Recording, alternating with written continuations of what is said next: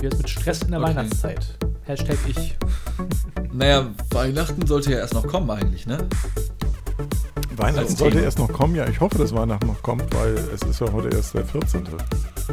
Ja, Und damit willkommen beim Massengeschnack, liebe Zuhörer. Heute zehn Tage vorm Weihnachtsfest aufgenommen. Na, ist die und wenn Aufnahme, ihr das ja. hört, frühestens sieben Tage vorm Weihnachtsfest. Wir sind vorm Lockdown, ihr seid schon im Lockdown. sozusagen. Genau. Stimmt, stimmt. Ja. Also theoretisch kann Holger morgen nochmal zum Friseur gehen. Ich war heute schon. Ich war Ach heute so, schon. siehst du? Ja, ja. Ach, scheiße, Friseure schließen auch? Ja, sicher. Ja, Ja, sicher. Ich hatte Oh, eigentlich für den nee. 19. einen Termin ausgemacht. Das kann ich mir Ja, auch in die ich Haare schmieren. wollte auch Ende diese Woche. Auch Leck deine paar. Flusen, die, die kann man noch äh, mit, der, mit der Haarschneidermaschine. Ah, Holger, bitte, bitte lass deine Agro-Styles bei der Post raus, nicht bei mir, ja? Oh. Die, diese ganzen eitlen Fatzkes hier. man muss schneid ja trotzdem wissen, wo man bleibt. Ich, ich schneide seit Februar mit der, mit der guten Bartschneidemaschine. Ich würde halt an sich auch super gerne ähm, mir die Haare so auf, was weiß ich, äh, ein paar Millimeter oder so, einfach mit dem Rasierer, wie beim Bart auch, einfach so einmal runter so, ja. Ähm, aber alle Friseurdamen, also insgesamt drei, die ich bisher dazu befragt hatte, meinten so, "Mm, nee, du hast da hinten so ein, zwei Wirbel, das sieht dann kacke aus. Aber bis heute denke ich mir, ich selber sehe das ja sowieso nicht. Die sind ja so oben, hinten am Kopf so, ne? Kann mir eigentlich scheißegal sein. Das ist so ein bisschen wie beim Autofahren. Ne? Nur um dir einen Haarschnitt zu verkaufen. Boah, meinst du? So habe ich jetzt noch gar nicht gedacht, ehrlich gesagt. Ja, kommt drauf an, wenn eine der Friseurdamen Sissy war, Ja, ist richtig. ähm, die hatte ja nichts verkauft. Und da ist ja auch kein Geschäft Nee. zu machen bei dir. Von daher ähm, würde ich denken, dass die dir die Wahrheit sagt. Hm. Das, das dachte ich mir halt auch. Ich meine, ja, ja, ja. Aber, ansonsten gebe ich dir recht, das ist so ein bisschen so dieses Autophänomen. Ne? Ist mir scheißegal, welche Farbe das Auto hat, weil ich sitze hier drin und gucke raus. Richtig, richtig, genau. Aber bisher äh, ist Aber noch nicht der- dazu gekommen. In, in der Tat ist, glaube ich, ähm, das Risiko, wenn du die Haare auf kurz rasierst, also dann musst du wirklich sehr kurz rasieren, dann hast du aber halt auch genau deine Schädelform sichtbar. Ähm, ja, klar. Und alles, was so ein bisschen so mittelkurz ist, sag ich mal, also wirklich ein, einfach ein knackiger Kurzhaarschnitt, da ist echt immer das Problem, da musst du schon Abstufungen reinmachen und so weiter, weil ansonsten sieht es wirklich scheiße aus, weil du echt immer aussieht, als wenn du gerade auf ein, sechs Stunden auf dem Kissen gelegen hast. Oder? Wie so ein Monchichi. Ja, genau. Nee, also ich rede auch schon ruhig von. Für Monchichi habe ich schon viel zu wenig Haare, das funktioniert gar nicht. Das, Das kennt ihr noch. Monchichi wundert mich ja. Ja.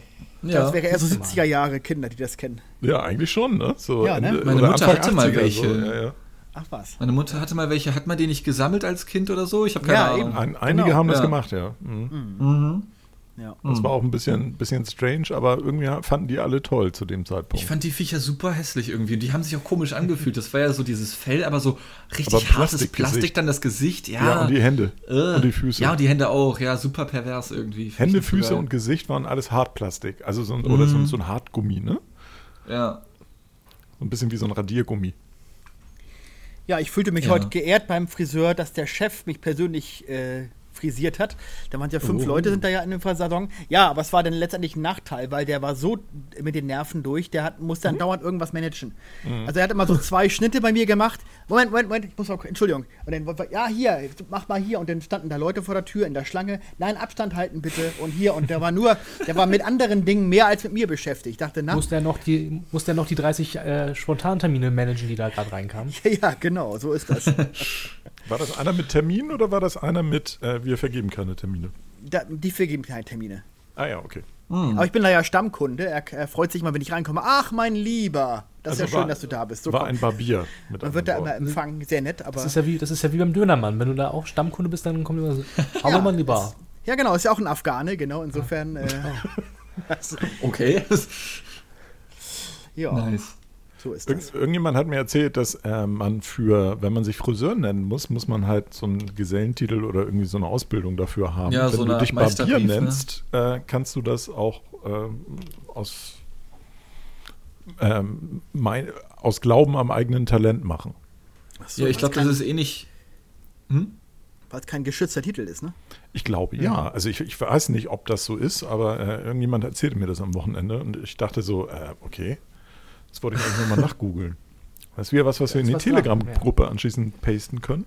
Ja, stimmt. Das ist genauso wie Journalist, ist ja auch nicht geschützt. Kannst du ja auch Genau. jeder nennen. Ja. Ja, oder Schauspieler, ja, das stimmt. Oder Kameramann. Tja. ja. Kameramann Scheiß ist nicht geschützt, Medienmenschen, aber. Kamerakind ist geschützt. Das Ist Fotograf geschützt, Dirk? Ähm, jein. Ah, okay. Also äh, Fotograf ist, ähm, es kommt darauf an, ob du dich Fotograf nennst äh, oder zum Beispiel, äh, muss man darauf achten, Bilddesigner oder Foto Mediendesigner oder so. Ähm, okay. die, so nennen sich äh, Fotografen manchmal. Wenn man sich Fotografen nennt, muss man sich in die Handwerksrolle eintragen lassen. Mm, okay. Und zahlt dann auch Handelskammer- oder Handwerkskammergebühren und so weiter und so fort. Ja, okay. Und das hängt aber auch immer ein bisschen davon ab, ob man dann einer Fotografentätigkeit nachgeht oder ein fotografischer Dienstleister ist oder was auch immer. Also das ist verhältnismäßig komplexes Thema. Die hatten allerdings, ähm, es gab ähm, auch die Fotografen sollten, und, oder zumindest gab es da Diskussionen drüber, ähm, im Rahmen dieser äh, Handwerksordnung, die wurde ja dieses Jahr neu geordnet. Und da sind ja einige, Besuch, äh, einige Besuche, einige Berufe wieder zurückgewandert in, in die Handwerksverordnung, äh, sodass du also erst einen Meister machen musst, bevor du dann einen eigenen Betrieb eröffnen kannst in dem Bereich und so. Okay. Ähm, da sind vor Jahren mal welche rausgenommen worden und diese, äh, einige sind jetzt wieder drin, aber die Fotografen wurden, waren nicht darunter. Also die sind äh, weiterhin von der, ich weiß gar nicht, wie es genau heißt, Meisterpflicht oder was befreit. Aber deswegen gibt es auch immer noch, wenn du, wenn du mal schaust, so, also so gerne die Geschäfte, die irgendwo äh, in Wohnvierteln dann an der Straße sind und dann so äh, draußen so ein Kodak-Schild haben und dann noch so ein paar Passfotos im, im Fenster und so weiter. Das sind ganz oft Fotografenmeister. Also wo du dann Ja, so okay. die Fotos siehst und denkst, nee, da würde ich nicht hingehen. Ich Das, war. sind, das sind meistens die, die es gelernt haben dann. Ja, ich fand echt zum Fotografen geht immer richtig kacke, auch schon als Kind irgendwie. Ich habe das immer gehasst. Vor allem, weil ähm, in dem Stadtteil, ich komme ja aus Mönchengladbach ursprünglich, ja, und da gab es in dem Stadtteil so einen Fotografen oder eine Fotografin, was besser gesagt. Also, oder das war so ein, wie nennt man sowas, ein Fotografenhaus. Das waren so vier Leute, die sich so einen riesen Teil geteilt haben. irgendwie. Fotostudio. Ja, genau, so ein Studio mit so Eine drei, vier kleinen Studios. Ja, genau, sowas. Einmal privat und einmal öffentliche Kasse, bitte. Ähm, und mir war das immer super unangenehm als Kind und ich verstehe nicht, warum es. äh, Weil man kennt es ja äh, von den Eltern, dass man dann zur Einschulung oder wenn du dann in die vierte Klasse kommst, ja, dann werden neue Fotos gemacht und dann freuen sich die Eltern und die Verwandten und so, ja. Und dann schleppte mein Bruder und mich, meine Mutter, jedes Mal, jedes Jahr wenigstens einmal zu dieser Fotografin. Und mir war das super unangenehm jedes Mal, wenn sie dann so da stand, irgendwelche Fotos gemacht hat, ich musste irgendwie pausieren und sie dann die ganze Zeit so, oh ja, oh ja, gib mir das, oh Baby, oh ja, das finde ich cool, oh, Nee, das ist echt? geil, ja, oh Baby, ja. Genau und ich so? stand da Tatsächlich? Als, ja, wirklich, wirklich. Ich schwöre bei allem. Und ich war damals sieben und ich wusste nicht, was es ist. Das ist ein Aber bisschen seltsam, ich wusste trotzdem schon damals, das ist nicht okay. So, Mhm, ich, ich konnte es nicht definieren in meinem siebenjährigen Kopf. Ich war noch bei weitem nicht eloquent dazu, aber es war mir zu lasziv. Also das war man- so unangenehm. In meiner Jugend waren ähm, Fotos machen eigentlich dann eher so die, diese Pixies-Studios, die dann so bei Karstadt waren oder so. Holger kennt die bestimmt auch. Ähm, Ja. Ne, wo man dann irgendwie so äh, im, im halböffentlichen. Äh, Zwischen zwei Rolltreppen meistens. Genau, gelegen. zwischen, zwischen zwei Rolltreppen, die waren dann auch immer an zentralen Punkten auch, ne? Ja, weil, ja, weil genau. dann da gerne Kinder fotografiert wurden und dann immer die, gerne die Omis da stehen. Und alle streckten ihre Halse über die Rolltreppe rüber und guckten runter, während sie Genau. sitzen. Und guckten sich dann die Kinder an, die dann da besonders niedlich rumsitzen mussten und äh, dann irgendwelche Requisiten noch in die Hand nahmen und dann wurden da irgendwelche Fotos gemacht. Das war auch ein bisschen komisch, weil das ist ja, gerade wenn du ein gutes Foto machen willst, brauchst du ja ein bisschen Ruhe eigentlich und m- musst ja eigentlich als Fotograf auch oder als, als derjenige, der den anderen ablichtet, dann schon irgendwie so eine Art Rapport aufbauen. Und das war da halt überhaupt nicht gegeben. Ne? Da stand dann irgendjemand hinter einer Kamera und äh, hielt irgendwelche, irgendwelche Steiftiere hoch und äh, quietschte dann rum und dann, guck mal hier, guck mal hier, knips, knips. Und dann knallten diese Blitze da. Das war schon ein bisschen befremdlich. Aber ich Ja, muss das war sagen, dann auch also, bestimmt. Ja? ja, sag was. Nee, ich wollte nur fragen, das war dann noch bestimmt, ich sag mal so ein bisschen was wie, äh, ähm, salopp formuliert, so etwas wie die fotografische Resterampe. Also ich stelle mir das dann auch schon weitaus günstiger vor im Preis, als ja, wenn du in klar. ein Fotostudio ja, ja, gehst, also ne? das, Ja, okay. das war deutlich, mit Sicherheit deutlich günstiger, als wenn man in Mhm. ein eigenes Studio oder zu einem ähm, gelernten, ich weiß nicht, ob das auch gelernte Fotografen waren, das ähm, vermag ich nicht zu sagen, oder ähm, Ja. Wenn man Aber, ein Porträtfoto auf Wish bestellt. Ja, genau. Das ist im Prinzip Oh so ein Gott, bisschen. mir auf mit Wish. So war das wahrscheinlich, ja. Ähm, Habt ihr auch alle dieses, dieses berühmte erste Klasse-Foto, was man so hat, vor so einem weißen Hintergrund? Das ist doch eigentlich auch jeder, Ja, oder? klar. Ja, ja. Habe ich zu Hause im Flur an der Wand hängen bei mir. echt? Ist eines ja. der wenigen Kinderfotos, die von mir überhaupt existieren, tatsächlich. Ich, we- also wir haben eins gemacht, ich weiß nicht, ob ich es noch irgendwo habe. Weil das Also tatsächlich so so, ein, so, ein, so, eine, so ein fotografischer Rest, wo ich mir nicht sicher bin, dass es der, der Nachwelt erhalten bleiben muss. Also, ähm, Ja, aber es ist ja auch eher eine Sache für die Eltern und Verwandten halt, ne? Denke Ja, ich halt, klar. wie gesagt. Also du, du selber guckst dir das vielleicht in 50 Jahren dann an oder so. Oh, guck mal, als Sechsjähriger. Hm, naja, Also da okay. gibt es das gibt ja fotografische Zweige, also ähm, diese Schulfotografen und so ist ja auch wieder ein ganz eigener Schlag von, von Fotografen und von, von Menschen auch. Ähm, die haben natürlich auch ganz spezielle Herausforderungen ähm, und da gibt es halt auch gute und da gibt es schlechte. Ne? Also das gibt auch Mhm. welche, wo du dann merkst, so die, ähm, die in, in Massenabfertigung einen nach dem anderen eben auch kurz einzeln noch durchknipsen und was weiß ich nicht. Ja. Und da gibt es welche auch, die ja, die ja Spaß und auch Freude und auch Ehrgeiz haben, da ein gutes Foto hinzukriegen. Aber das ist natürlich Mhm. mit Kindern super schwer, gerade so ein Gruppenfoto. Also Ja, ähm, bis du dann mal alle hast, die dann gleichzeitig gucken und also und dann kommt natürlich noch hinzu, n- früher war das glaube ich anders, da waren die Kinder auch noch ein bisschen eingeschüchterter und da war das dann wichtig, wenn der Fotograf kam. Heute sind halt auch noch dann womöglich dann die Hälfte der Zeit Eltern dabei, die dann noch irgendwie sagen, wie das aussehen soll, beziehungsweise andere Eltern, alle müssen zustimmen sowieso. Ähm, also das ist äh, heute Ach glaube so, ich das deut- Rechtliche meinst du? ja, so. ja, rechtliche kommt auch noch Ah. hinzu. Ähm, also das war, gab es früher nicht. Ne? Da kam ja ein, ein Fotograf in die Schule, dann wurden Fotos gemacht und dann äh, hast du irgendwie äh, vier Wochen später dann so ein, so ein, so ein Folder mit, äh, mit einem Aufdruck in der Mitte äh, mitgekriegt, äh, wo das Bild war und dann konnten deine Ja, Eltern ja. entscheiden, ob sie es kaufen wollen oder nicht. Ja, Das gab es bei mir auch noch Ne? in der Mit Schule. so einem dicken ja. Wa- Wasserzeichen Mhm. in der Mitte.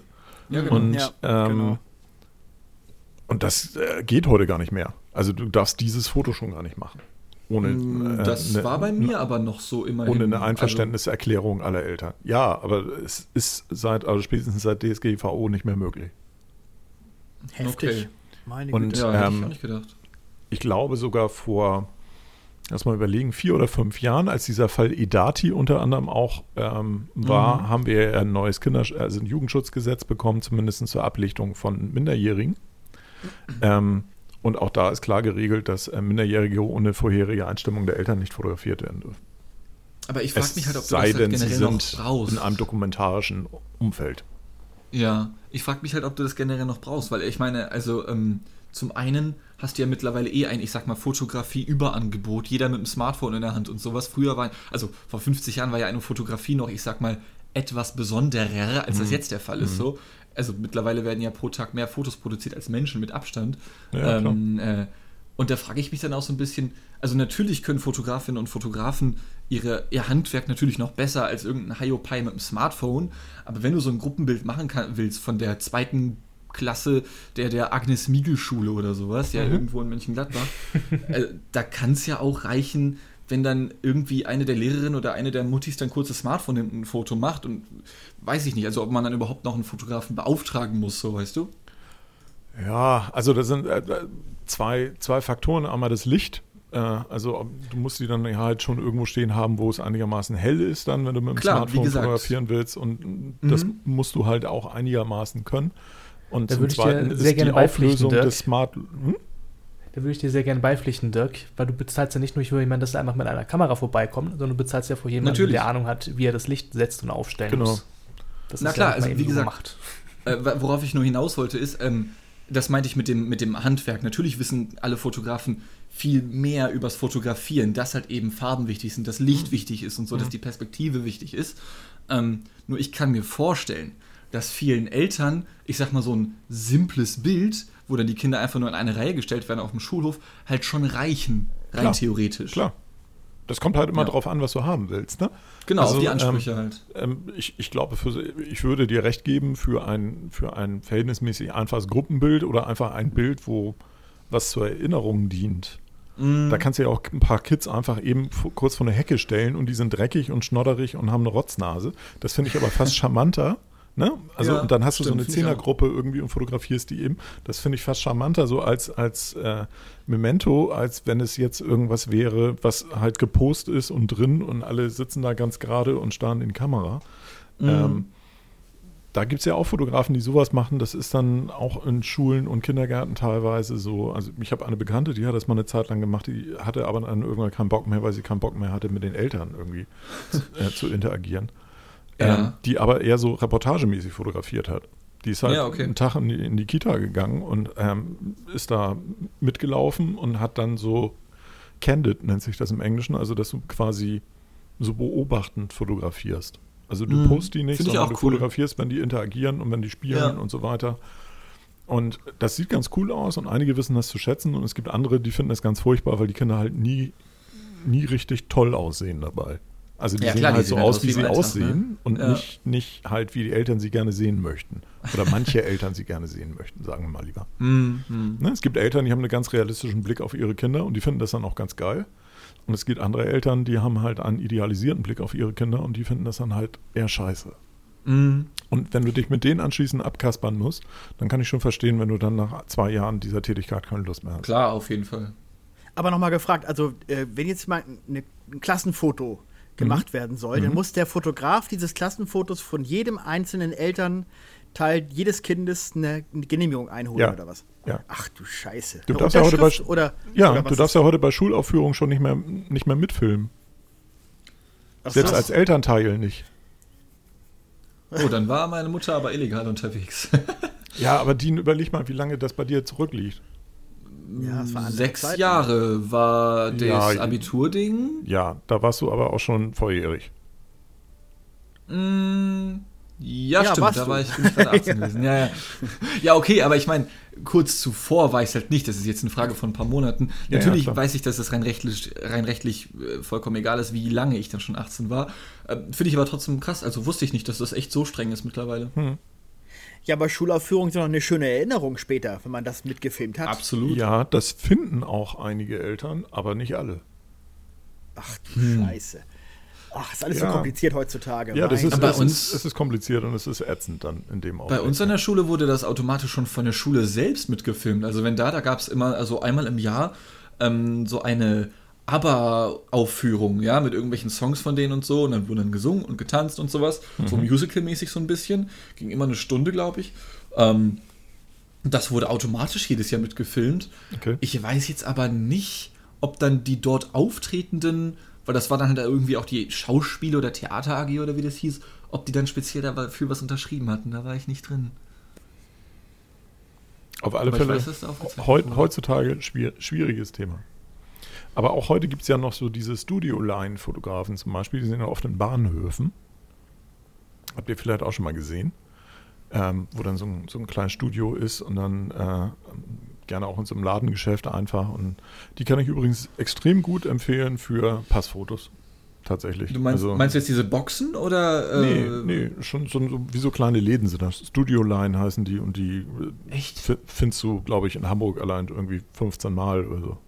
Habe ich noch nie gesehen, glaube ich. Ich kenne Kenn halt nur diese nicht, Boxen, nee. wo du dich halt reinsetzt und dann diese, diese, Mhm. diesen langen mit den vier, fünf Bildern übereinander so rausbekommst, weißt du, so an der Seite von dem Mhm. Ja, Automaten. im Prinzip kriegst du bei Studio Line kriegst du dann auch so, das ist eine Kette und da kriegst du dann halt auch vier, so, äh, so, ein, so ein Viererblatt mit, mit Passfotos ja, zum Beispiel. okay. Ich Und also das ist, ich habe, als ich vor Jahren mal Passfotos ähm, habe anfertigen lassen, ähm, weil ich mal wieder neu brauchte und neue, neue Ausweispapiere brauchte, hatte ich halt auch kurz überlegt, ähm, so nach dem Motto, ja, fotografierst du selbst, ne? Ist ja nicht so schwer. Und ähm, Ja. die, ähm, die Selfie Regelung- machen für ja, im Prinzip ist es, die, die, die Regelungen, wie das Bild sein muss, die sind ja öffentlich. Ja, das stimmt. Ne, die sind dokumentiert, also du kannst das selbst machen. Und es gibt lustigerweise sogar Photoshop-Masken, die du dann da drüber legen kannst über das Stimmt, Bild ja. und, und gucken kannst, ob das, ob das passt und ob das alles richtig ist und so, mit Abstand zum Rand. Und ähm, ähm, das ist alles kein Problem. Und habe dann hab mich da so für fünf Minuten reingelesen und dachte dann, nee, weil wenn ich das mache, sitze ich da zwei Stunden dran. So, dann gehe ich lieber für 25 Euro dann eben kurz zum Dammtorbahnhof und bin da in einer Viertelstunde wieder raus, aber die, die Frau weiß hundertprozentig, was sie tut. Und er hat, die hat auch Ja. gute Fotos gemacht und die haben dann halt jetzt inzwischen das auch schon so, dass die ähm, fragen, ob du einverstanden bist, dass das gespeichert wird. Dann haben Okay. die das bei sich auf dem Server, dann kriegst du so einen Code mit und dann kannst du das dann auch nochmal äh, als digitales Foto dann runterladen, wenn du möchtest und äh, gegen Gebühr natürlich, ne? Oder dir noch andere Vergrößerungen bestellen oder sonst irgendwas. Also die sind ganz gut durchorganisiert. Ist natürlich aber auch für den Fotografen dann, der da, der da tätig ist, wahrscheinlich auch so ein bisschen, ist halt im Prinzip im weitesten Sinne Einzelhandel und wahrscheinlich auch ein bisschen seelenzerstörend. Weil das so hart Fließband ist, ja, kann sein. Ja, ist schon ein bisschen, ne? Also da ge- gehen dann Ja, halt also auch Leute hin und machen halt auch gerne dann halt Fotos von, also so, ähm, also nicht, also Bewerbungsfotos ist, glaube ich, das zweite große Standbein, was die haben, also Passfotos, Bewerbungsfotos. Und dann gibt es aber auch Leute, die lassen sich dann da ähm, schon ein bisschen besser als Porträt ablichten. Okay. Und das ist dann, glaube ich, schon eher ein Highlight für die.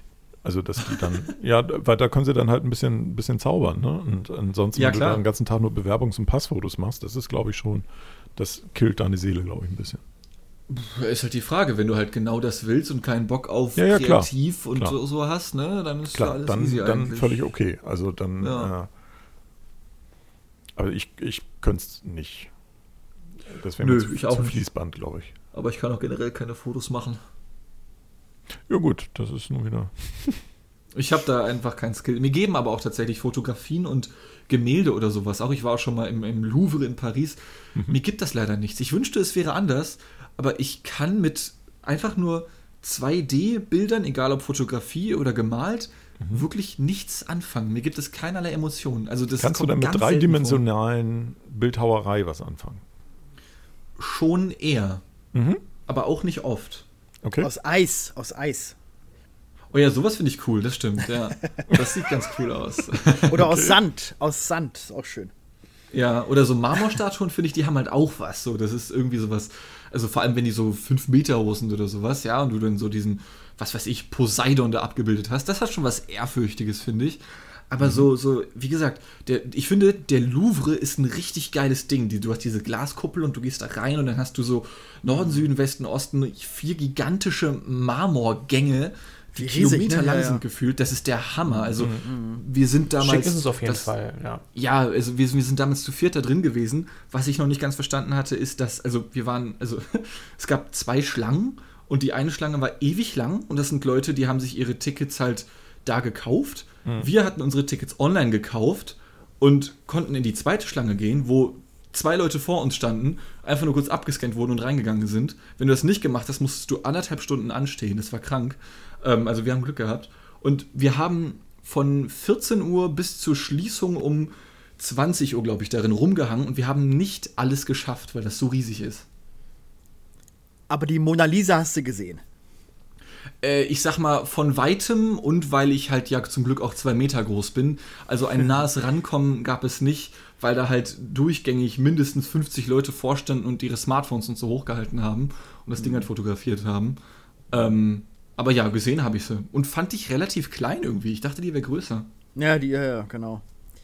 Ja, also ich stimme dir zu. Also ich bin auch eher, wenn für Gemälde, wo ich sage, oh, das ist ja sehr realistisch gemalt. Das sieht fast echt aus, weißt du, so wie Fotos.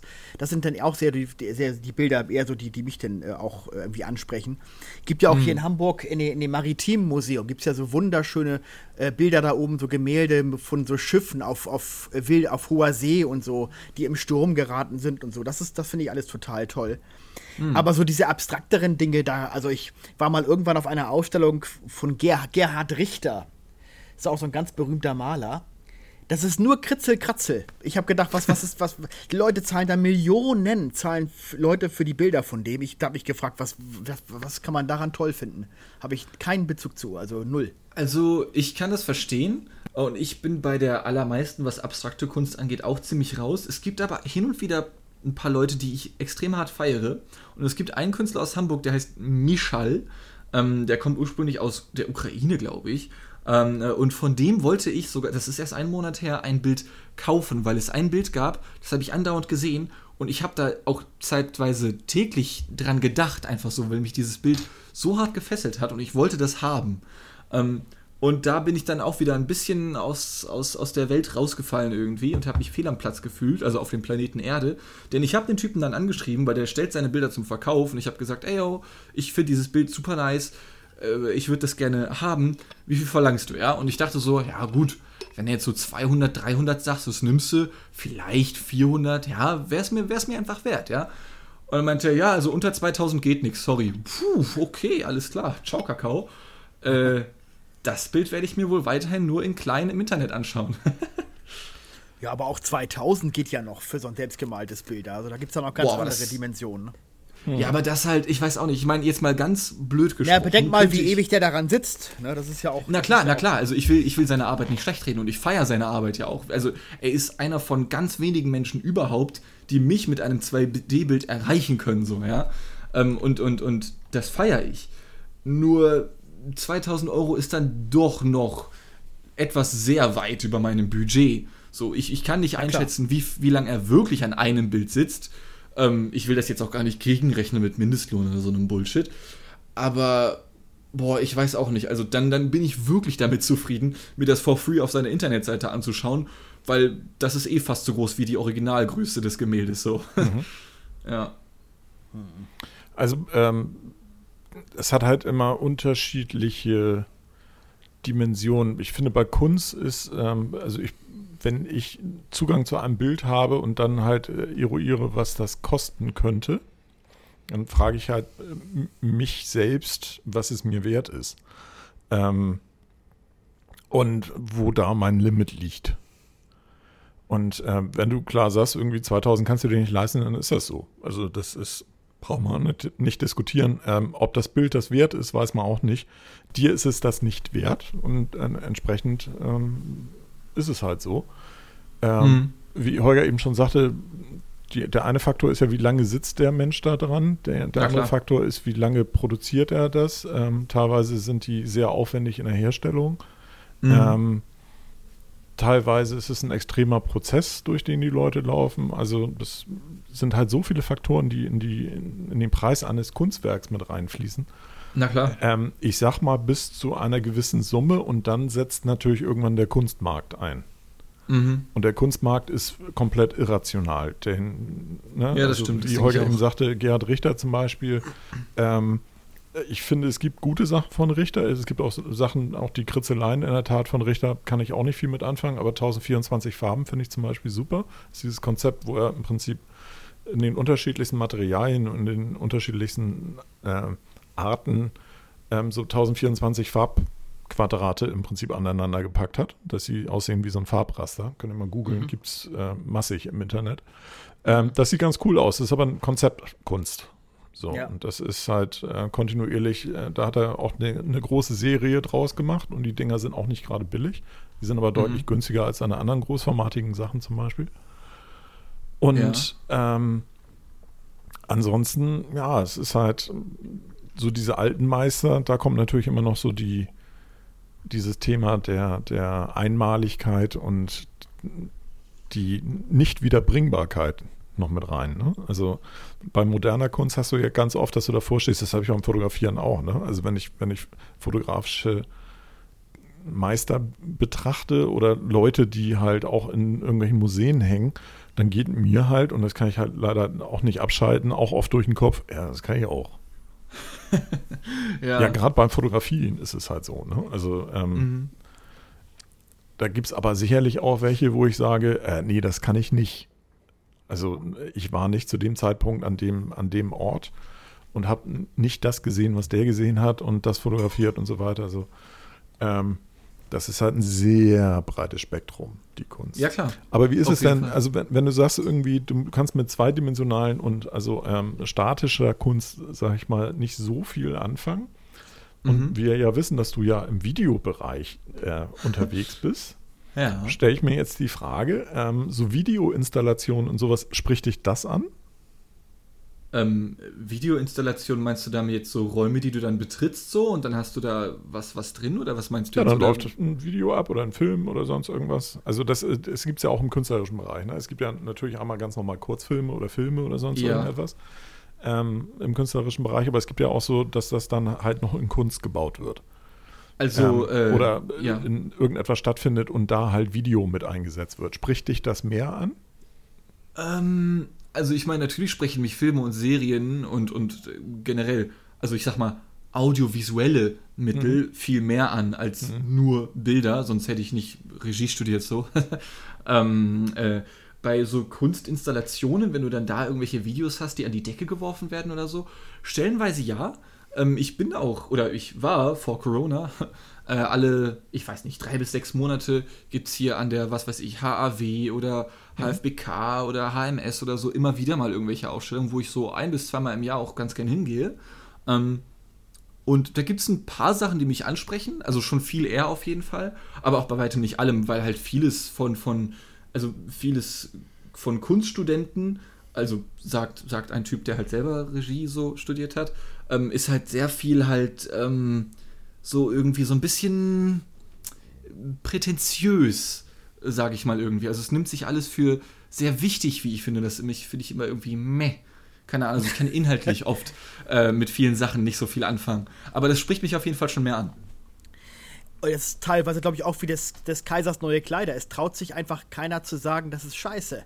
Man sagt irgendwie, Ja. man, man sagt, ja, das, das scheint ja intellektuell hier zu sein. Ich traue mich jetzt mal nicht zu sagen, dass ich es blöd finde, weil ich bin wahrscheinlich Richtig. zu naiv und ich habe den Blick dafür nicht. Und keiner traut sich. Also ich ja, war mal in, ich- der Nacht, in der Nacht der Museen bin ich mal gewesen. Im, im, das Genau, im, da war ich auch. Äh, Museum für Kunst und Gewerbe. Da konnte, Ja. Das war noch Nacht, nachts um halb eins oder sowas. Da konnte man hingehen. Da hat jemand äh, ganz viele Haushaltsgeräte aufgestellt. Und das war ein, Mhm. äh, ein Konzert, ein Orchester, ein Orchester aus Haushaltsgeräten. Okay. Also, also die, auch- die auch von selber Geräusche machten. Also es war irgendwie so installiert, also war kein, gar keine Musiker oder so dabei, sondern es ging von alleine. Und dann, dann rauscht kurz ein Mixer auf und dann geht eine Bohrmaschine an. Und dann, dann klapp, klappert zweimal so ein komischer äh, äh, Kochtopf, klappert zweimal. Und so ging das eine halbe Stunde. Und ich habe gedacht, was schaue ich mir eigentlich hier gerade an? Aber seid ihr nicht ganz dicht, Leute. Und am Ende war das dann irgendwann vorbei, wo ich dachte, echt, jetzt ist es endlich zu Ende. Da, da, da äh, springt eine auf und klatscht leidenschaftlich eine von den Zuschauerinnen.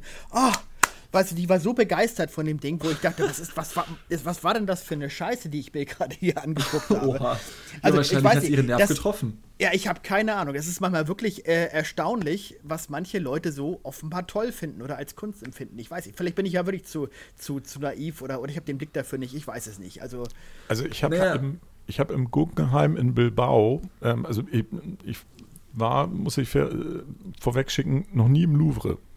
Also nachdem ich vorhin gehört habe, dass ihr offensichtlich alle drei im Louvre schon wart, war ich ein bisschen neidisch.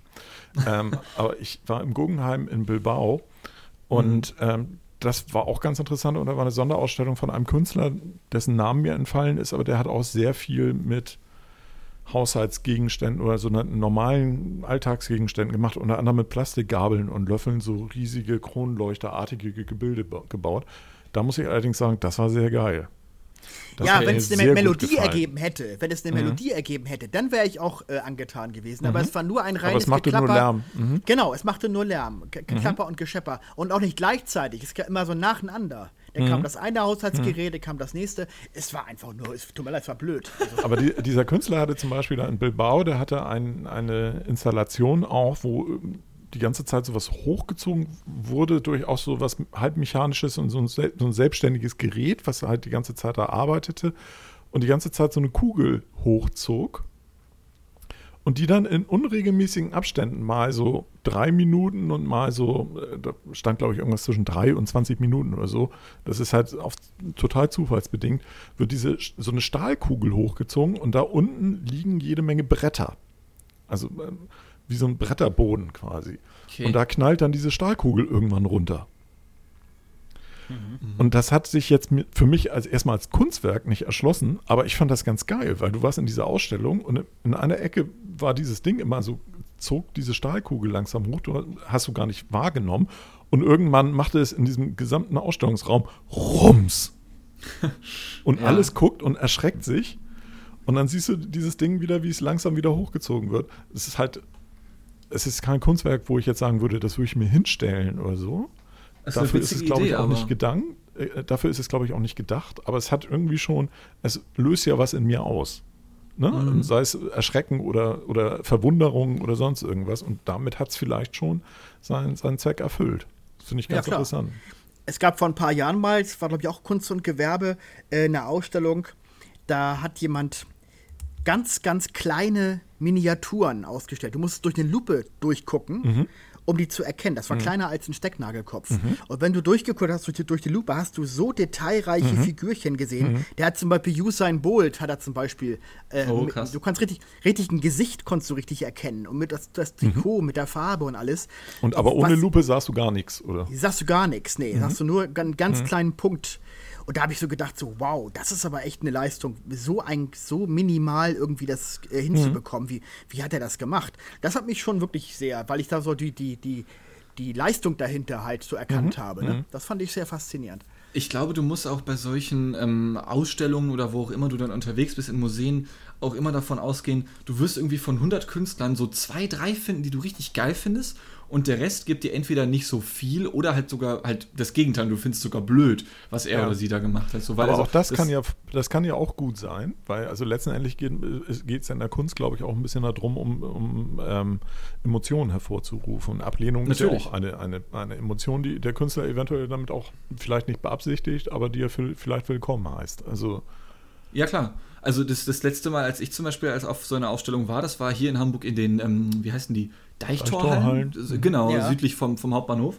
Ähm, und das war dann auch, das war dann so irgendwie eine Endausstellung des Kunstjahr oder der Kunstjahrgänge aus Hamburg insgesamt oder so etwas.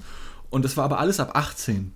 Und ähm, dann gab es da so einen Raum, der war komplett schwarz, nur dass sie eine Wand angeleuchtet haben mit einem Beamer und da lief dann immer der gleiche Film ab, aber das waren alles nur so, das waren tatsächlich auch alles nur 2D-Bilder, die gemalt wurden, aber alles sehr psychedelisch und so, ich sag mal, von den Motiven her so in die Rieke-Richtung mit ihrer Musik, so, ja, so Betonbraut-mäßig. Und dazu wurdest du von, ich glaube, acht, genau, von acht verschiedenen Subwoofern zugeballert mit so dröhnender Musik, die du sonst nur in irgendwelchen Deep House Electric Clubs hörst in Hamburg. Und das ist Musik, die ich tatsächlich sehr gerne habe. Und ich habe in diesem, in diesem Raum, ich glaube, eine halbe Stunde verbracht und habe mir diesen zehnminütigen Film dreimal reingezogen, weil ich das so geil fand. Und dann bin ich wieder rausgegangen und das war dann so mein Moment des Abends, für den ich gesagt habe, das hat sich gelohnt. Und dann bin ich da wieder raus in irgendwelche anderen Räume. Und da gab es dann noch, ich weiß nicht, wie man das nennt, ähm, aber es gibt ja auch immer wieder so Künstlerinnen und Künstler, die dann irgendwas machen, während du da bist, wie du das eben mit der Kugel erzählt hattest, waren dann da drei Art. Leute, genau, Performance Art, danke. Ähm, dann waren da drei Leute, jeweils komplett in schwarz gekleidet und am Anfang äh, konntest du schon am Eingang der Deichtorhallen gab schon so ein Plakat, die die drei schwarz äh, angezogene Leute angekündigt haben mit den Worten äh, Kapitalismus ist schlecht, hier, das ist unsere Kritik, so nach dem Motto. Und dann haben die drei, sind die einfach andauernd hintereinander hergelaufen, haben sich um 5-Euro-Schein gestritten ähm, und sich gegenseitig, naja, nicht verprügelt oder so, aber darum gerangelt und andauernd irgendwelche Leute umgerannt. Ja, und irgendwann hat das einem Typen gereicht, weil er zweimal von der gleichen Person umgepumpt wurde und auch hingefallen ist tatsächlich, dass er dann irgendwann den Typen verfolgt hat und ihn dann selber festgehalten und umgepumpt hat, ja. So. Aber die haben das komplett durchgezogen, irgendwie, was weiß ich, drei Stunden lang oder so, die ich da, aber sind sie die ganze Zeit da rumgelaufen. Das war krass. Ja, das auch Ganze auf den Punkt, ja. Das kann auch eine Reaktion gewesen sein, die gewollt war. Möglich, ja, ja, klar. Dass der da hinterher ging, also dass äh, eine Interaktion stattfindet und jetzt äh, Brain Explode, vielleicht war das gewollt äh, oder äh, abgesprochen. Ja, kann ich mir auch vorstellen. Da habe ich damals Teil auch der mit Freunden gesprochen. Ja. Ähm, aber das ist halt zum Beispiel eine Sache, wo, ja, Kapitalismuskritik schön und gut und so, ja, kann man ja machen. Aber das hatte ich zum Beispiel das Gefühl, hat von den anderen Sachen eher abgelenkt, weil viele sich halt auch wieder mit Gemälden und sowas halt beschäftigt hatten. Und diese drei Leute oder, oder vier Leute, sofern dieser Typ dazugehört hat, haben halt die komplette Aufmerksamkeit auf sich gezogen. Du musst es immer ausweichen irgendwie so.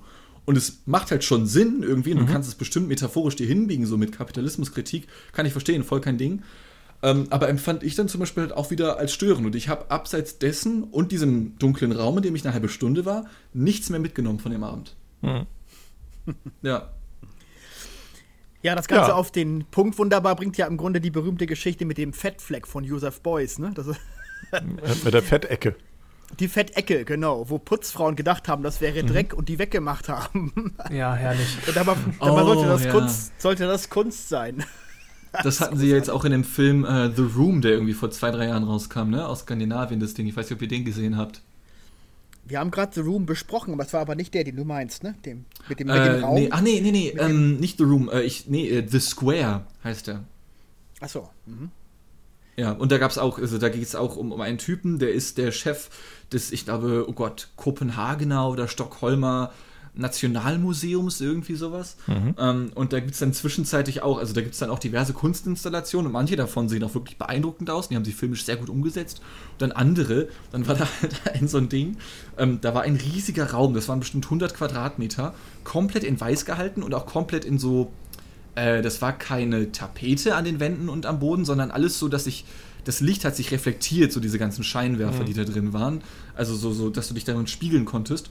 Und überall im Raum waren so, ich glaube, insgesamt 30 äh, Stalagmiten, also die nach oben, also die am Boden anfangen und dann nach oben zeigen, so spitz, ähm, aus kleinen Kieselsteinen aneinander geklebt sozusagen, ja. Und mit der Zeit sind die irgendwie ein bisschen kaputt gegangen, abgebröselt. Der Künstler kam irgendwie immer wieder vorbei, hat das neu gemacht. Und irgendwann kam er nicht mehr vorbei und die Dinger sind ein bisschen zerbröselt. Und dann ist da halt irgendwann so eine Putzfrau durch und hat die halt einfach weggesaugt. Und dann war das Kunstwerk halt weg. Und dann hast du nur noch diesen leeren Raum. das war so witzig. Es gab auch Oh neulich mal bei. Extra 3 so eine Geschichte, da gab es irgendeinen Künstler in, ich glaube, das war Bremen. Ich glaube, das war Bremen.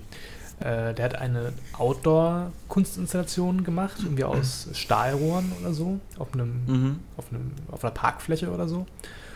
Und dann hat die Stadt Bremen da äh, gebaut in der Gegend, irgendwelche Straßenbauarbeiten. Und dann dachten sie sich, ach Mensch, jetzt haben wir hier so ein paar Stahlteile, so Altstahl, wo tun wir das jetzt am besten hin?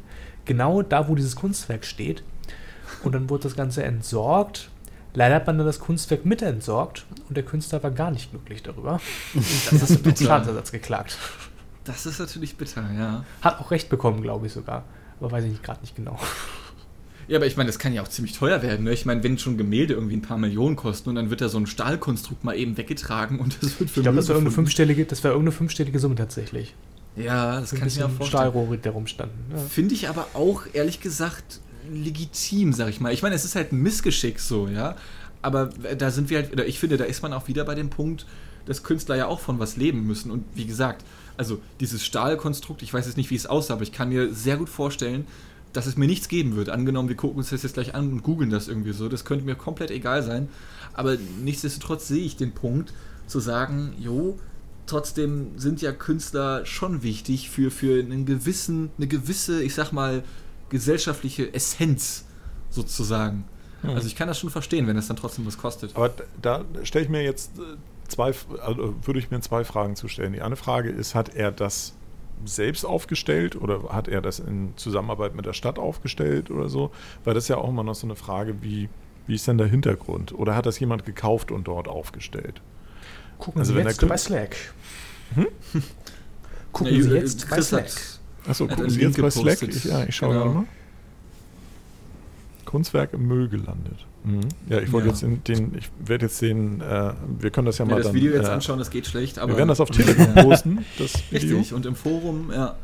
Ähm, und damit ihr euch das auch angucken könnt. Also für, für mich würde sich ja die Frage stellen, äh, ist er beauftragt worden, dieses Kunstwerk zu erstellen und das da hinzupacken und so weiter? Und ist er dafür entlöhnt worden? Wenn er dafür entlöhnt wurde und das wird aus Versehen dann abtransportiert, weiß ich halt nicht, warum er entschädigt werden sollte. Das sehen viele Ja. Künstler wahrscheinlich dann anders.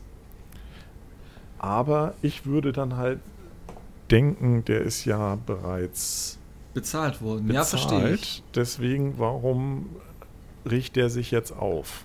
Nee, Das, Ding kann aber natürlich Künsten auch du ja- sein, Mhm. dass er das gestiftet hat oder sonst irgendwas und dann die Stadt irgendwie diese Rasenfläche zur Verfügung gestellt hat. Mhm. Dann ist es natürlich was anderes. Also das ist, auch da gibt es ja tausend Spielarten, wie sowas zustande kommt und äh, warum sowas Ja, zustande stimmt. kommt. Eine Freundin von mir hat zum Beispiel, ähm, wenn hier Münchner zuhören, ähm, vor einem Münchner Tor stand ein, äh, eine große Stahlskulptur, die von der einen Seite Love und von der anderen Hate zeigt, äh, aber im Prinzip die gleiche Schriftart ist. Die Freundin von mir heißt Mia Florentine Weiß und die hat dieses Kunstwerk gemacht. Die hat auch eins in Berlin gehabt und reiste damit auch irgendwie durch Europa. Ähm, das ist zum Beispiel was, da wird sie dann halt ähm, mit der Stadtverwaltung in Kontakt sein und dann wird das dahingestellt auf ihre Kosten und sie darf das da ausstellen. Aber die Stadt zahlt da nichts für. Ach, also da hat sie dann Sponsoren oder so, die das dann zahlen. Mhm. Und wenn da aber dann jetzt jemand kommen würde und diese, diese Skulptur abtransportiert, das wäre in der Tat natürlich ein wirtschaftlicher Schaden für sie. Ja, aber wäre sie dagegen gesichert zum Beispiel, würde mich halt interessieren, ob du da dann so eine Art Künstlerversicherung hast, die dann dafür sorgt, dass du in diesem Zweifelsfall, dass dann so ein Missgeschick, ein Unfall... Da müsste ich sie fragen, oder vielleicht ich, auch... Ich, ja. ich würde, äh, da ich das Künstlerdasein aus ihrem, aus äh, ihrem Zusammenhang ganz gut kenne, würde ich sagen, nein. Mhm. Ähm, da werden mit Sicherheit Versicherungen abgeschlossen sein, die vor dem Unfallen dieser Stahlkonstruktion vor diesem Tor, wenn Kinder darauf rumklettern. Ja, okay. Ähm, das muss sicherlich versicherungstechnisch abge, abgesichert sein, aber dass Ja. diese äh, Skulptur geklaut wird, glaube ich nicht. Ja, die muss ja nicht mal geklaut werden. Es reicht ja schon irgendein Vandalismus oder irgendein so ein Ja, ja, Sachschaden, der da halt Ja. angerichtet wird. Ne? Das nimmt man eventuell in Kauf, das weiß ich nicht. Da kann ich Sie aber nochmal fragen. Ja. Das wäre halt auch hart bitter, wenn du so dir echt die Arbeit machst und dann nach zwei Tagen, na, denkt sich irgendwie der Hm. liebe Ost, dieser Sprayer aus Hamburg, falls ihr den kennt, ja, Hm. ich mach da mal mein Smiley drauf. So, direkt die, die Message im Arsch. Ja. Ja, das Ja. war auch schön. Das stimmt. Ja. Aber wie ist denn das, ähm, weil wir ja nun mehrere Leute haben, die hier mit Bewegtbild irgendwie unterwegs sind und ihr Geld, äh, ihr, ihr Lohn und Brot verdienen. Hm. Aber findet ihr nicht auch, dass es in der Kunst, wenn man, je nachdem, ob man jetzt Kinofilme als Kunst bezeichnen möchte oder nicht, ähm, aber in der Kunst da doch verhältnismäßig wenig von auftaucht? Und es doch mehr bildende Kunst gibt, die halt eher in den zweidimensionalen, wie Dean es nannte, irgendwie unterwegs ist? Also meinst du jetzt, was es mehr gibt oder was war die Frage jetzt? Sorry. Ja, nee, also so gefühlt. Ähm, Ja, dafür, stimmt, dass glaub es ja auch. Video schon doch ein paar Jährchen schon gibt, Mhm. ähm, hat es sich als Kunstform, und da lehne ich mich jetzt vielleicht weit aus dem Fenster, noch nicht so durchgesetzt. Zumindest in meiner Wahrnehmung. Na, das ist halt das Ding. Also, wenn ich zum Beispiel auf irgendein Filmfestival gehe und das ist ausgerichtet auf irgendwelche studentischen Sachen oder sowas, da hast du halt sehr viele Sachen, wo du, ich sage mal, wo du die Dramaturgie und die Geschichte wirklich suchen musst, weil es ist dann in Schwarz-Weiß, in 4 zu 3 und ich habe schon mit vielen Schauspielerinnen und Schauspielern darüber gesprochen, mit denen ich selbst schon gedreht habe ähm, und die fanden es jedes Mal super schön, wenn, wenn meine Crew, wenn wir was gedreht haben, ja, wenn das quasi was war, was auch eine erkennbare Geschichte gehabt hat. Ja? Ähm, unabhängig davon, ob das, was wir gemacht haben, jetzt wirklich gut war oder so. Wir waren halt auch nur Studenten und so ein Scheiß. Ähm, aber die waren sehr froh und wir hatten nie Probleme damit, äh, Schauspieler zu finden, weil die immer relativ schnell zu uns Ja gesagt haben. Auch tatsächlich auch schon halbwegs renommierte Schauspieler, ähm, die auch im Fernsehen zu sehen sind und so und ohne Gage und sowas, weil die sonst von Studenten immer nur Anfragen bekommen, ja, das ist ohne Ton und du musst nur dich auf so einem Tisch rekeln und das geht nur drei Minuten, ist ein 4 zu 3 und du musst rauchen und oh Gott, das Rauchen ist aber so schlimm. Ähm, und man versteht halt als Schauspieler dann nicht, wurde mir so gesagt, was die da von einem wollen. So, es gibt halt keine richtige Handlung. Ähm, und deswegen denke ich schon, dass es das gibt, aber du siehst es halt ähnlich selten wie 2D-Gemälde, die du im Louvre halt findest oder so etwas. Einfach weil das Internet, glaube ich, halt eher auf Massenkonsum ausgelegt ist, beispielsweise. Ja, oder ist es vielleicht so, das ist jetzt gewagte Theorie meinerseits, dass durch dieses Bewegtbild und wir ja antrainiert haben, das Bewegtbild ja eigentlich eher das Konsumieren ähm, einlädt, quasi, also für, für Kinofilme oder Fernsehserien oder sonst irgendwas, dass das Bewegtbild einfach nicht so eine Wertigkeit hat? Puh. Weiß ich nicht. Naja, es gibt ja durchaus ähm, Filme, die ich als künstlerisch bezeichnen würde. Das gibt es ja Mhm. durchaus. Das sind aber Richtig. natürlich nie die, die, die massenträchtigen Dinger, das ist ja klar. Ne? Es gibt zum Beispiel einen Film, äh, der heißt ähm, zum Beispiel Otto Spalt. Ich weiß nicht, ob ihr den schon mal, ge- schon mal gehört habt. Spielt Otto Sander spielt zum Beispiel mit. Und das ist ein Typ, der plötzlich eines Morgens feststellt, das sind mehrere verschiedene Episoden. Eine Episode ist mit Otto Sander, der plötzlich morgens feststellt, dass alle außer ihm rückwärts sprechen Mhm. und rückwärts auch. Und dieser ganze Film ist komplett rückwärts gedreht worden und er musste entsprechend agieren äh, und äh, sozusagen äh, anders, an- also äh, ja, er musste sich das quasi antrainieren, als wenn er denn Mhm. äh, rückwärts gedreht vorwärts spricht sozusagen. Und das war auch von, vom Filmischen her natürlich sehr anspruchsvoll. Oder es gibt eine andere Episode, wo jemand äh, im Laufe von Jahren unfassbar viele Porträtfotos gemacht hat von Leuten, immer auf die gleiche Art und Weise. Und der hat die alle übereinander gelegt. Also der, das, das, der lässt die alle ganz schnell ablaufen, diese Fotos. Und dadurch entsteht sozusagen eine Art Durchschnittsgesicht. Also, also er wollte uns damit sagen, so muss der Durchschnittsmensch offenbar aussehen, weil das ist die Quintessenz aus allen Porträtfotos, die ich gemacht habe. Und so, solche kleinen Sachen sind das halt. Also das wäre vielleicht sowas. Ja. Oder Godard wird ja auch immer gerne genannt als, als, als Ja, äh, künstlerischer Filmemacher. Also das gibt es ja durchaus schon, aber, aber wo geht das los? Wo ist, was ist daran, ja, ist die Frage. Wie kann man das definieren? Keine Ahnung. Also Adam Sandler ist es schon mal nicht, würde ich sagen. nee, genau. Ähm, Till Schweiger äh, auch ich- nicht. Nee, äh, und, und nee, und Matthias Schweighöfer mit seinem Orangefilter auch nicht. Ähm, ich, ich, ich glaube ehrlich gesagt, dass es im, im Videoformat genauso künstlerisches gibt wie im Gemäldeformat. Es gibt ja in 2D nicht nur Gemälde, auch Filmposter ist ja ein 2D-Bild so, ja. Und ich denke, wie es halt einen Marvel-Film sein Poster gibt, gibt es halt auch einen Godard mit, mit seinen Gemälden, mit denen er bestimmt mal seinen Film vielleicht beworben hat oder sowas. Ähm, äh, und ich glaube einfach nur, dass es halt generell weitaus weniger Videocontent gibt, ähm, weil, weil das halt trotzdem noch ein bisschen schwieriger zu machen ist. Oder wobei, wenn ihr jetzt auch. Vielleicht ist der auch schwerer auszustellen. Ja, vielleicht auch das. Also ich glaube, dass es beides gibt, nur ich glaube das hat verhältnismäßig ja auch ein- Video halt weniger.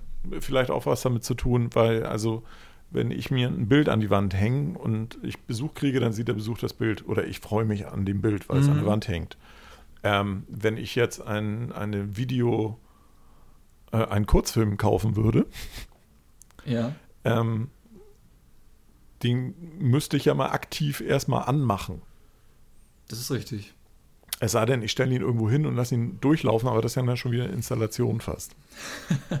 Ja. Ne? Also, Ja, äh, und, wenn du ich, musst, und du musst vielleicht auch mehrere Leute haben, um das zu machen. Also vielleicht ist Ja, klar. du kannst ein Bild kannst du ja alleine malen oder so, ne? Das, also, Und wenn du mehrere Leute hast, mit geme- denen du gemeinsam das machen musst, dann musst du ja schon wieder Kompromisse eigentlich eingehen. Ja, ja, klar. Klar, Video ist viel aufwendiger. Obwohl es also zum Beispiel Fotokünstler gibt wie David LaChapelle oder, oder äh, äh, ähm, andere, die mir jetzt gerade nicht einfallen, äh, die aber sehr aufwendig inszenierte Fotos machen, wo du es halt auch nicht alleine kannst, wo du also klar sagen kannst, das kann nicht nur ein Fotograf alleine machen, weil er einen Baum fotografiert, sondern der inszeniert halt eine Szenerie, äh, die so komplex ist, dass da halt auch irgendwie 40, 50 Leute mit dran beteiligt sind. Ne? Ja, Okay, aber krass. das kannst du dir halt an die Wand hängen und das kann dann, kann man sich, kann man betrachten und man muss es nicht anmachen und nicht, Ja, und eine nichts Skulptur vorbereiten. genauso, ja. ne? Eine Skulptur genauso. Ja. Also es ist vielleicht nicht so snackable. Das stimmt, ja, da ist was dran. Ja, ja, ja. Ja, stimmt, würde ich auch unterschreiben. Es ist ja hochphilosophisch heute. Ja. Ja, auf jeden, Alter. Ich merke schon, wie richtig der Schädel am Arbeit. Ey, zum Glück habe ich mir eben Kaffee machen dürfen. Also vielen Dank, Holger, dass du zu spät warst. Ey, sonst hätte ich hier kein Getränk stehen gehabt. Chris, was sagst du denn als Kamerakind dazu? Ich bin ja eigentlich Künstler, aber äh, ich habe eigentlich privat null Interesse an Kunst, muss ich tatsächlich zugeben. Ja, das wäre jetzt Du bist- zum Beispiel so eine Du Frage. bist Künstler, weil ich für dich an die Kunst der Sozialkasse ja Abgaben bezahlen muss. Deswegen du. Jetzt komme ich mit dem Thema an, so eine Scheiße. Ja, ist, ist ja so, ist ja so. Oh, der übersteuert der Junge vor Wut. Wobei, Hammer. muss ich jetzt ja nicht mehr. Du bist ja, Ja, jetzt fest moin. angestellt. Muss ich jetzt ja nicht Ich war ja auch nie, ich war ja auch noch nie Ja, in aber der für mich bald. Ich ja, das sagen, spielt ja keine Rolle. Ich muss, ich, trotzdem muss ich ja bezahlen, ob du in der KSK bist oder nicht. Das Ja, aber dann zahlt sie ja nicht Ich für, dann ganz zahlst du ja nicht für für. Daily Knödel bezahlt. Was? Weil der in der KSK war. Hast du nicht mal ganz ursprünglich für Daily Knödel KSK-Abgaben bezahlt, weil der in der KSK war? Das, nee, weiß ich nicht. Für Daily Knödel? Keine Ahnung. Ich, natürlich habe ich für den KSK Abgaben bezahlt, also aber allgemein in die Kasse von der KSK, nicht Mhm. für ihn speziell. Ja, das ist halt das, Ja, okay. das Prinzip der KSK, weil die der Meinung sind, dass wenn du Inhalte erstellst, da wahrscheinlich Künstler beteiligt sind. Ist halt die Frage, Ja. wo eben Kunst anfängt, ne? Ja, und das ist ja auch zum Beispiel ein Thema, ähm, zu dem äh, haben wir mal wieder die, die Kurve zu Corona gekriegt, aber das war ja jetzt bei diesen Corona-Hilfen ein, ein, großes, äh, ein großer Kritikpunkt von vielen Künstlern, auch ähm, nämlich darstellenden Künstlern, die gesagt Ja. haben, ja, nach den momentanen Regelungen erhalte ich halt keine Förderung beziehungsweise keine, beziehungsweise keine Ausfallgelder, weil ich A, ähm, noch nie in der KSK war, in 40 Jahren Tätigkeit Mhm. und dementsprechend mich nicht qualifiziere, weil laut der Regelung dann halt nur die KSK-betreuten Künstler auch förderungswürdig äh, Ja, würdig waren. Das finde ich auch ein bisschen ich- pervers, ne? Ja, Das aber ist ja das ist pervers. Das ist pervers auf jeden Fall. Aber dann verstehe ich trotzdem nicht so ganz. Das muss natürlich dann der Einzelfall äh, beantworten. Wenn du 40 Jahre als Künstler in Deutschland leben kannst, Mhm. warum bist du dann nicht in die KSK gegangen? So, also ich meine, weil es gibt ja nicht Weil so es auch ganz viele Schauspieler Künstler. gibt, die halt, ähm, wenn die zum Beispiel in Fernsehserien sind und so weiter, bist du fest angestellt und dann gehst du nicht in die KSK. Und du fließt aus Äh, der KSK, wie okay. du ja selbst weißt, verhältnismäßig schnell wieder raus.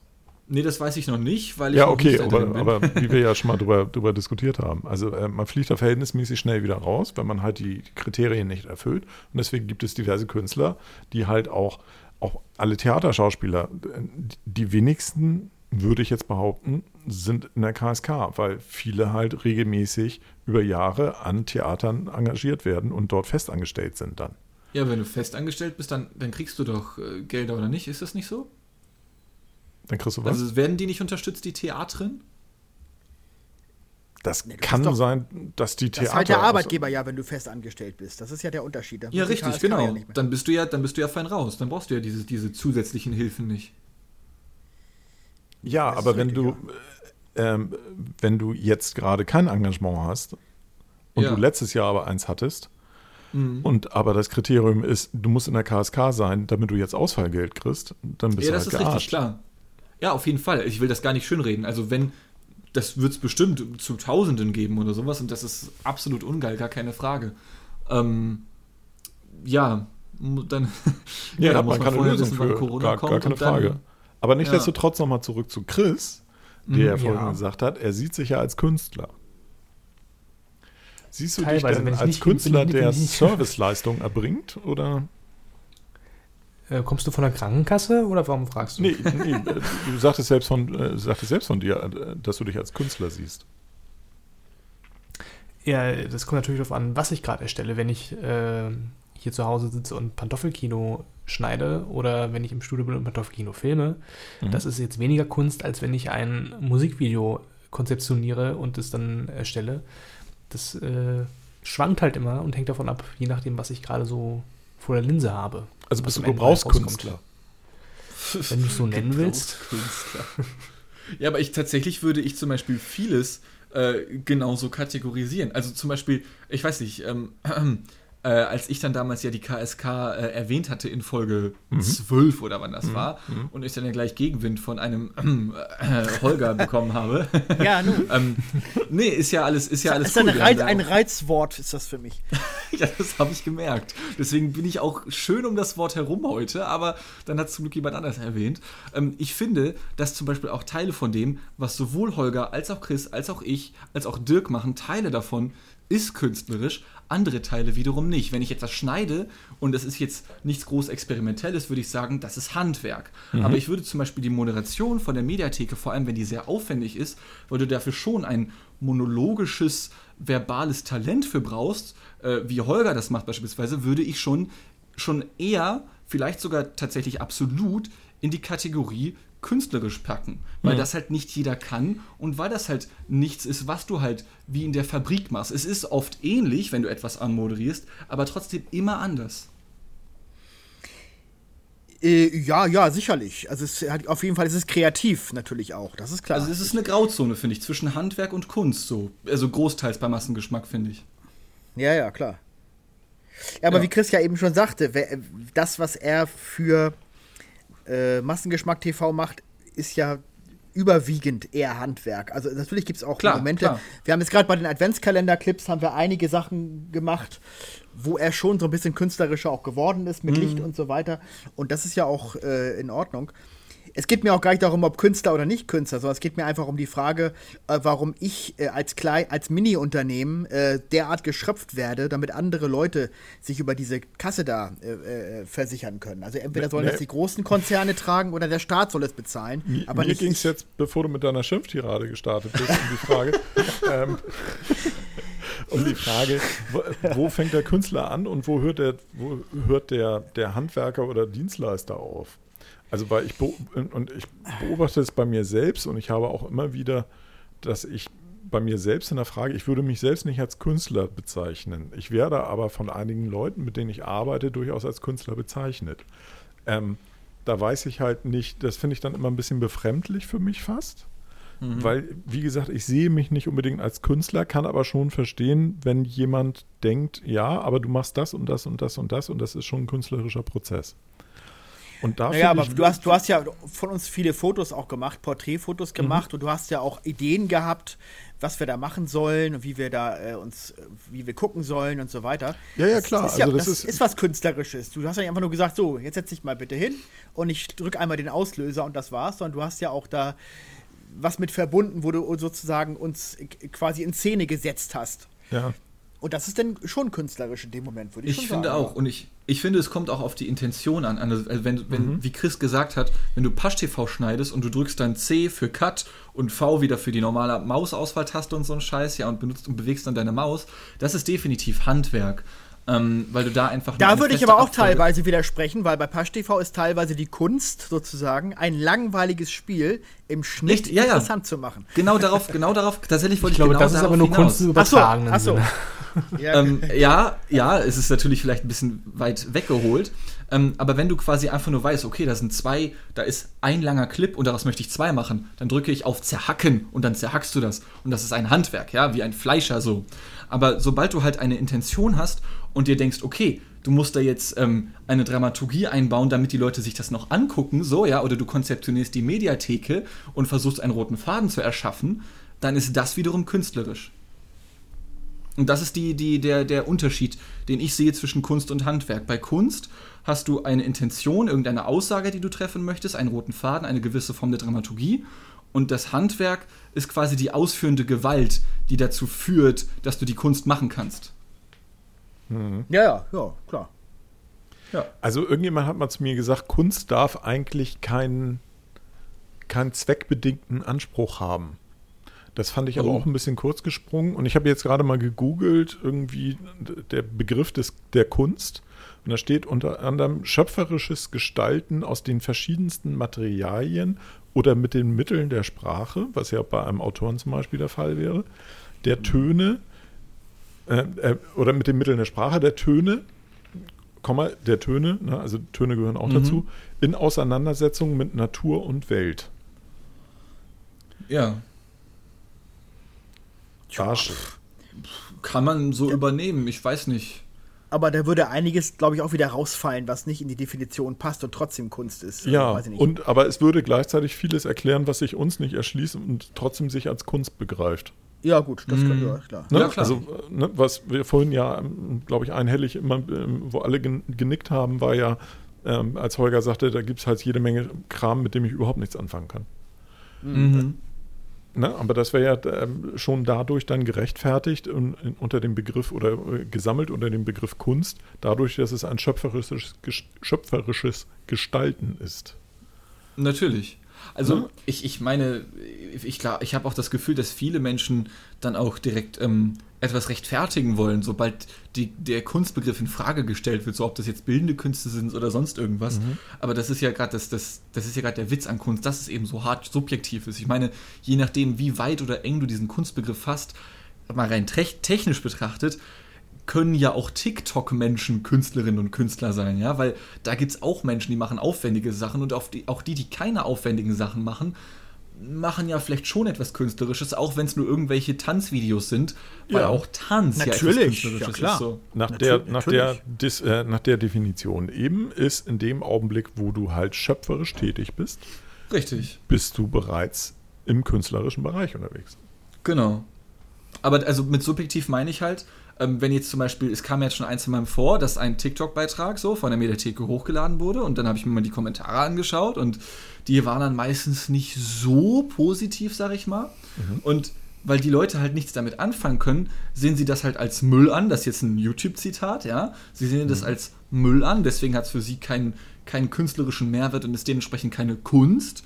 Für andere Leute wiederum, die sich daran erfreuen, wenn Charlie D'Amelio da rumhüpft und ein bisschen tanzt, für die hat das dann wiederum einen künstlerischen Mehrwert und für die ist es dann halt Kunst.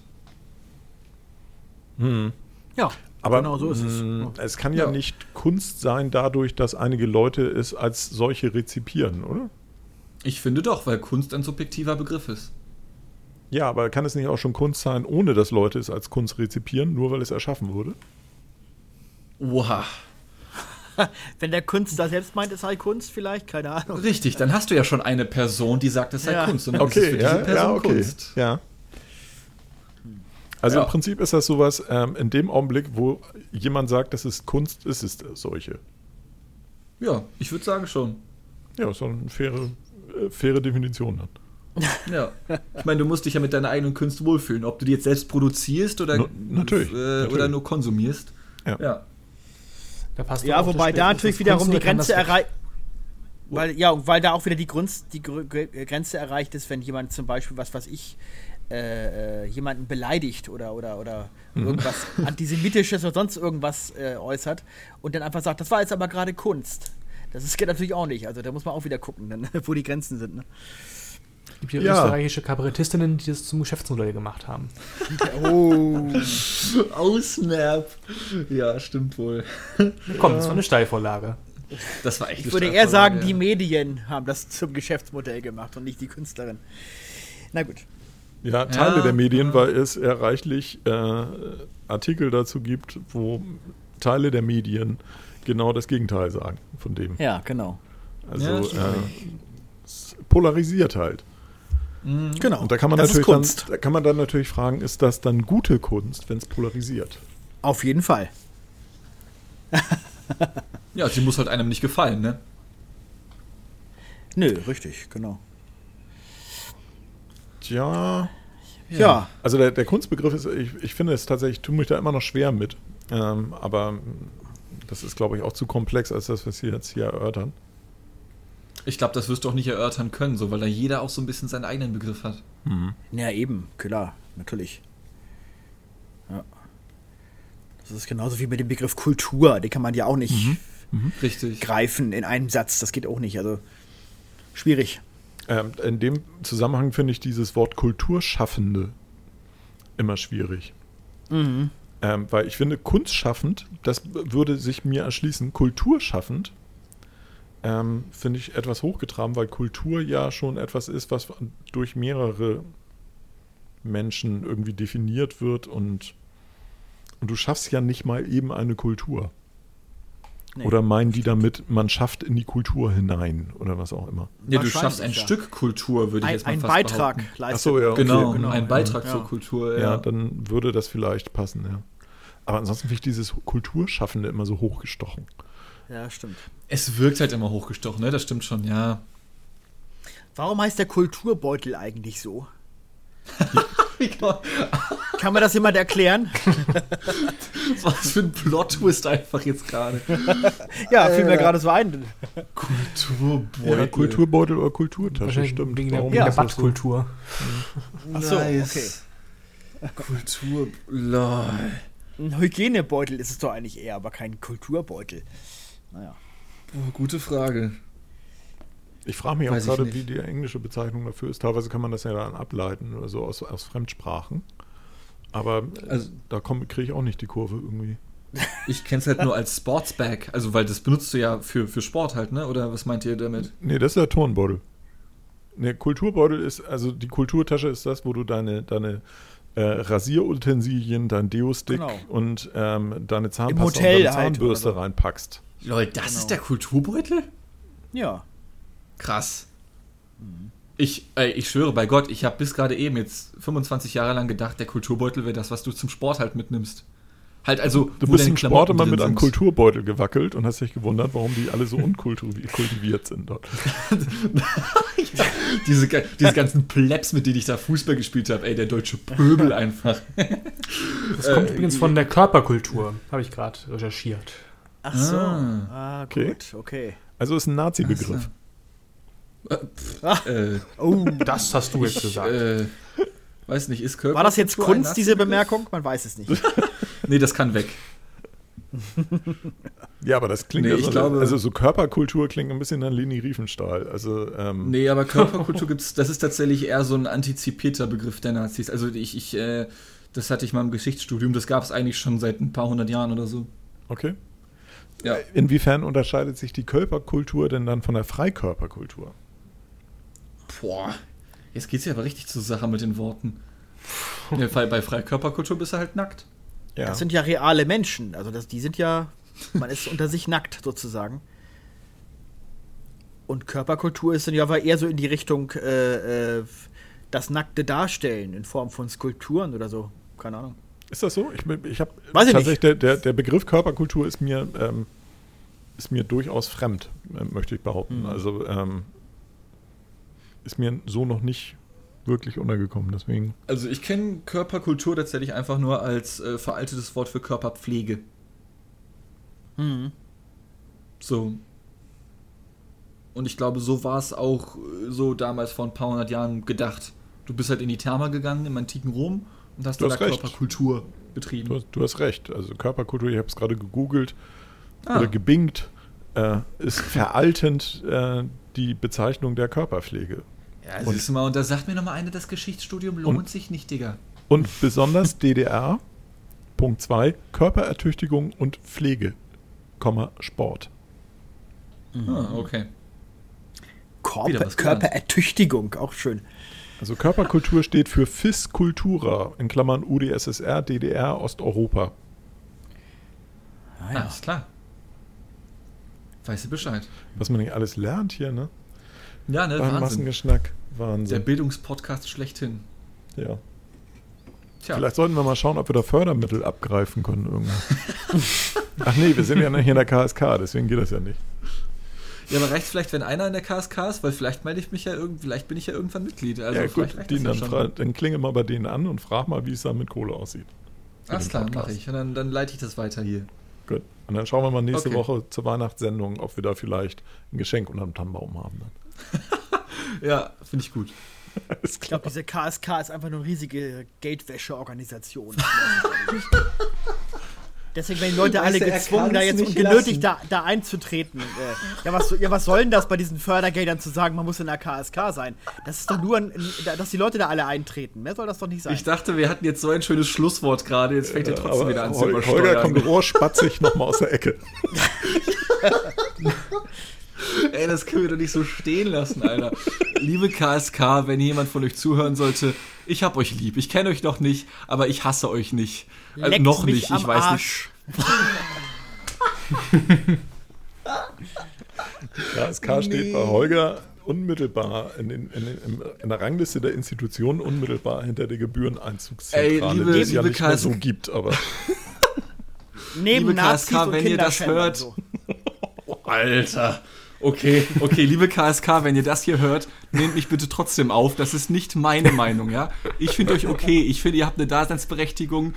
Props an euch. Thumbs up, ja. Fettes Double Love Like. Das ist nicht meine Meinung. auf den letzten Metern werden wir noch kontrovers. Boah, aber richtig, ey. Ja, dann Ja, schauen wir mal, so wie die stehen? Presse das jetzt so rezipiert. Was klar. jetzt gerade hier noch auf den letzten Metern rausgedrückt wurde. Ich sehe den Podcast schon bei DWDL oder so, ey. ja, sehr schön. Ja. Und wenn wir den Heute noch einen selbst schönen melden. kontroversen Abend. Habe ich es doch erreicht, was ich wollte. Genau. Ja, Mann, Holger hatte seinen Mad Monday. Jetzt haben wir doch schon wieder was Tolles geleistet für uns. Holger ist ein, Provo ein, ähm, ein provozierender Künstler. Genau. ja, Ein provokanter anscheinend. Artist.